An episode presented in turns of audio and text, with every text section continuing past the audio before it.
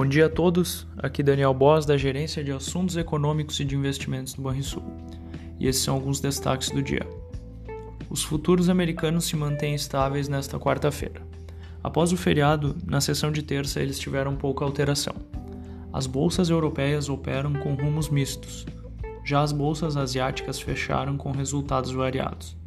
Investidores dos dois lados do Atlântico aguardam divulgação de dados de emprego nos Estados Unidos desta semana assim como as próximas reuniões do Fed e do Banco Central Europeu. Outro evento aguardado pelo mercado financeiro é o Fórum Econômico de São Petersburgo, na Rússia, que reúne autoridades no país. A governadora do Banco Central da Rússia, senhora Elvira Nabiulina, afirmou que conforme a economia passa a funcionar online, as moedas digitais devem se tornar o futuro do sistema financeiro. No Brasil, após a surpresa positiva com os dados do PIB no primeiro trimestre, e que ajudou a bolsa a renovar sua máxima histórica, os investidores ficam atentos aos dados de produção industrial de abril, sem deixar de lado o acompanhamento da inflação, risco que vem tirando sono de membros do mercado ao redor de todo o mundo. A Agência Nacional de Energia Elétrica, ANEL, criou um gabinete de situação, equivalente a um gabinete de crise, para monitorar as condições de suprimento. O alerta à emergência hídrica é fator preocupante visto que os registros são os piores em 91 anos para o período, segundo o próprio Ministério da Agricultura.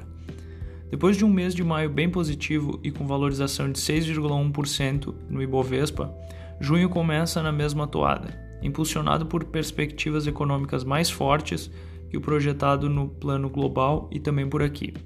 Embarque de minérios subiu 24% em maio, exportações de soja cresceram 16% mas as incertezas persistem, o que significa dizer que vamos continuar acompanhando volatilidade alta. Vamos ao fechamento do mercado.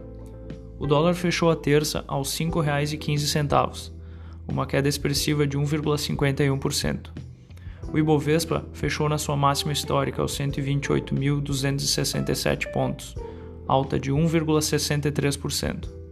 O S&P 500 fechou em estabilidade, aos 4.202 pontos. Daí futuro para janeiro de 2022, o juro curto sobe 3 pontos base a 5,12%.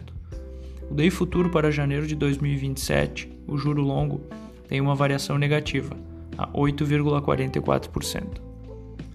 Agenda do dia. A presidente do Banco Central Europeu, Christine Lagarde, realiza um discurso na data de hoje. Hoje também teremos a divulgação do índice PMI do setor de serviços na China, relativo a maio.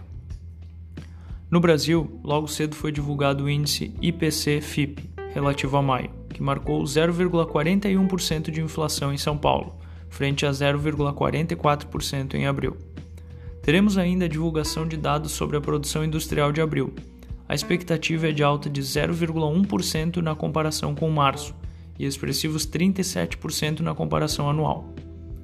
Um excelente dia de, tra de trabalho a todos.